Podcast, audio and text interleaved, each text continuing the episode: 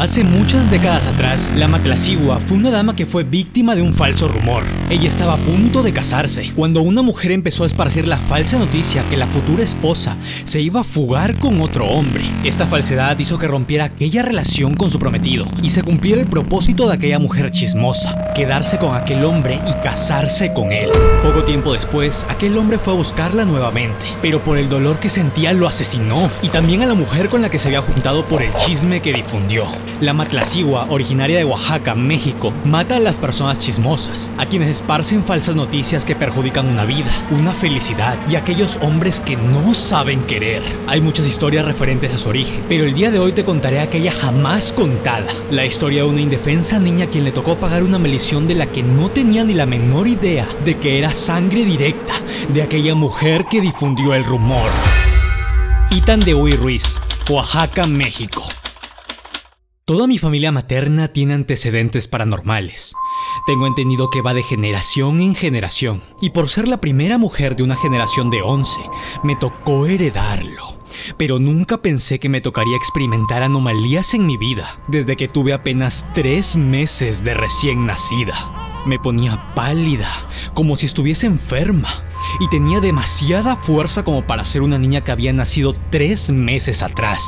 Este tipo de acontecimientos le causaron intriga a toda mi familia, así que procedieron con la tradición, hacerme una limpia, hecha por alguien de mi propia familia. Este hecho fue evidenciado en un video grabado por celular, que lamentablemente se perdió y que coincidentemente mostraba imágenes de cómo salía algo negro de mí durante la limpia. Cinco años pasaron sin que nada fuera de lo común ocurriera, hasta que en una madrugada empezaría lo que sería la mayor revelación en mi vida. Me encontraba durmiendo cuando inconscientemente empecé a escuchar unos murmuros que terminaron despertándome. Frente a mí había tres sombras que iluminaban pobremente mi habitación. No tenían rostro, pero por su deforme y casi reconocible figura pude diferenciar a dos mujeres y un hombre altísimo. No podía moverme. Estaba experimentando probablemente mi primera parálisis del sueño y que en ese momento no tenía ni la menor idea de qué estaba ocurriendo. Volteé la mirada y me di cuenta de que había alguien más.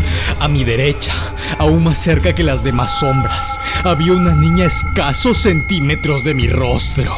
Ella es la indicada, dijo una de las sombras. No supe distinguir cuál. Esta vez le toca estar con nosotros, continuó. Volteó horrorizada a ver a mi mamá, pero ella seguía sometida al sueño de aquella madrugada. La parálisis acabó e inmediatamente empecé a vomitar. Mi mamá despertó tras el escándalo. Le conté todo. Y es ahí cuando se dio cuenta de que aquella limpia que me hicieron cuando tenía apenas tres meses no había servido para absolutamente nada. Al día siguiente le contó a mi papá y ambos decidieron hacerme nuevamente una limpia con mi familia. Ya le tocó a ella. Ya es muy tarde. Escuché entre murmuros tras terminar el ritual. Cuando veas una niña chiquita, no le hagas caso, porque es una vecina mala, me dijeron. Me advirtieron también que debía alejarme de muchas cosas y que evitara que me gane la curiosidad. Pasaron cinco años más y las cosas no mejoraron en lo absoluto. Afortunadamente, mi papá pudo darse cuenta de ello al verme espantada constantemente. Nos mudamos de casa, pero todo se tornó peor. La revelación ocurrió en una madrugada, después de una boda a la que asistí con mi familia, menos con mi mamá, que se encontraba de viaje de visita a su familia en Tijuana. Nos estábamos regresando caminando, y yo siempre me quedaba atrás porque caminaba muy lento. Ya estábamos cerca, solo nos faltaba atravesar un terreno baldío para llegar a nuestra casa, cuando me tomó del brazo. Hija mía, me dijo una voz que hizo acelerar mis latidos.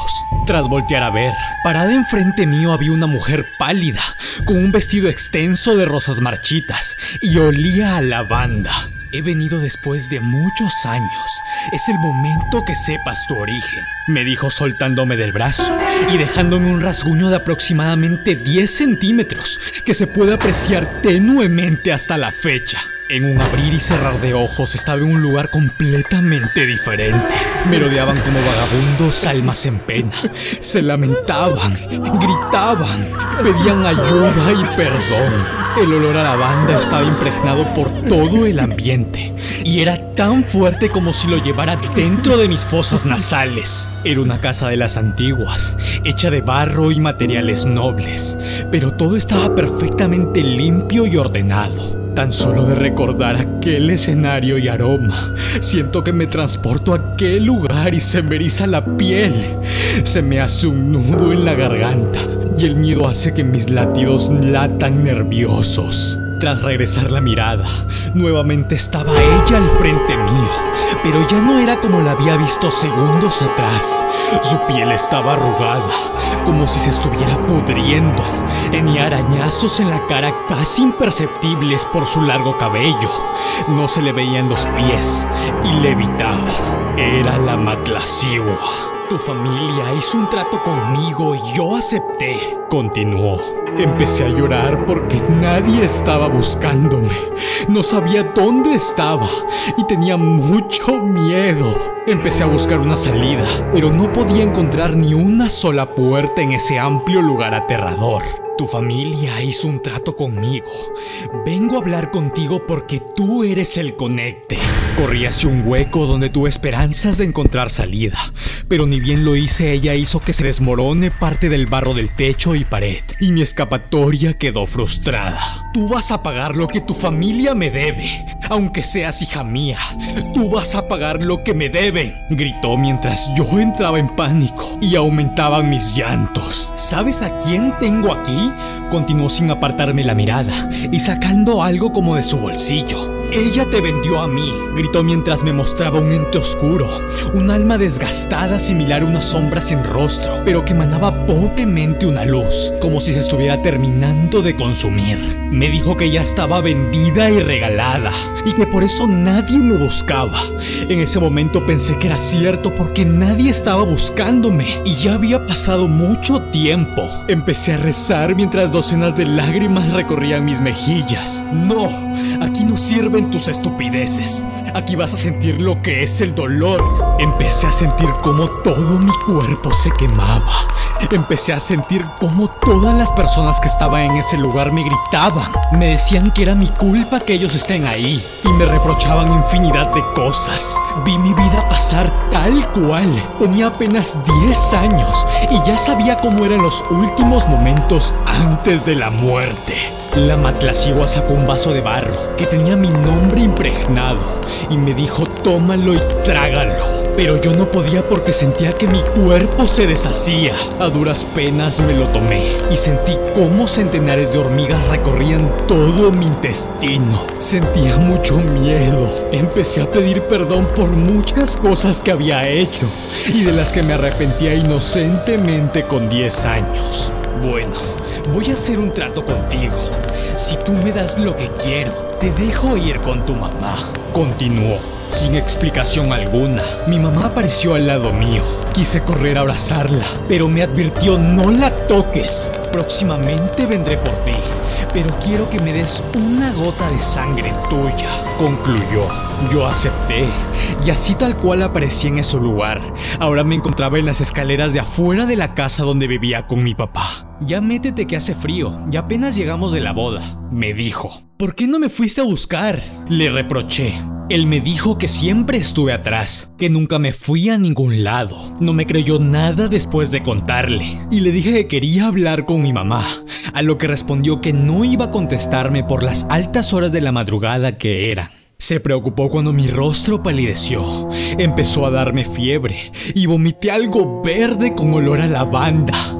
Me llevó a mi habitación y no desperté hasta tarde del día siguiente. Seguía pálida. Me llevaron al doctor, pero le dijeron a mi papá que estaba completamente sana. Le marqué a mi mamá porque quería saber cómo estaba y mientras hablaba con ella podía escuchar susurros a mi espalda. No le digas, decía. Me quedé callada por el miedo.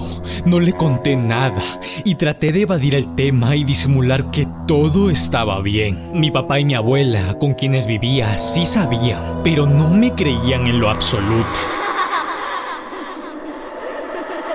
Una semana pasó cuando mis madrugadas se tornaron perturbadoras. Ya vengo por ti. Solo faltan algunos siglos, decían unos murmullos. Los primeros días salía corriendo e iba a la habitación de mi papá, pero él solo me mandaba dormir de vuelta. La niña que comenté al inicio se empezó a aparecer más seguido, siempre parada enfrente de mi cama cuando me despertaba en plena madrugada. Se sentaba en mi cama, me levantaba, yo solo la miraba hasta que se iba y así pasó por mucho tiempo. Esta niña sería, junto a la Matlacigua, de mis peores pesadillas hasta la actualidad. Pude conocer su rostro, pude conocer quién era, así como a la Matlacigua. Todo se tornaría aún peor, pero todo lo que sigue te lo contaré en los demás capítulos. Si conoces orígenes o historias similares de la Matlacigua, déjalo en los comentarios. Así como quién crees que pueda ser la niña. Estaré leyendo sus teorías. De momento te comento que lo que sigue en los demás episodios de esta miniserie no es nada bonito. Así que activa las notificaciones para que no te pierdas de lo que sigue. No olvides seguirnos en todas nuestras redes sociales. Unirte a nuestros lives los martes, jueves y domingo a las 7 y media hora Perú. Y suscribirte a Patreon para apoyarnos, obtener beneficios exclusivos y sorteos pro. Eso ha sido todo por hoy y nos vemos en una próxima madrugada.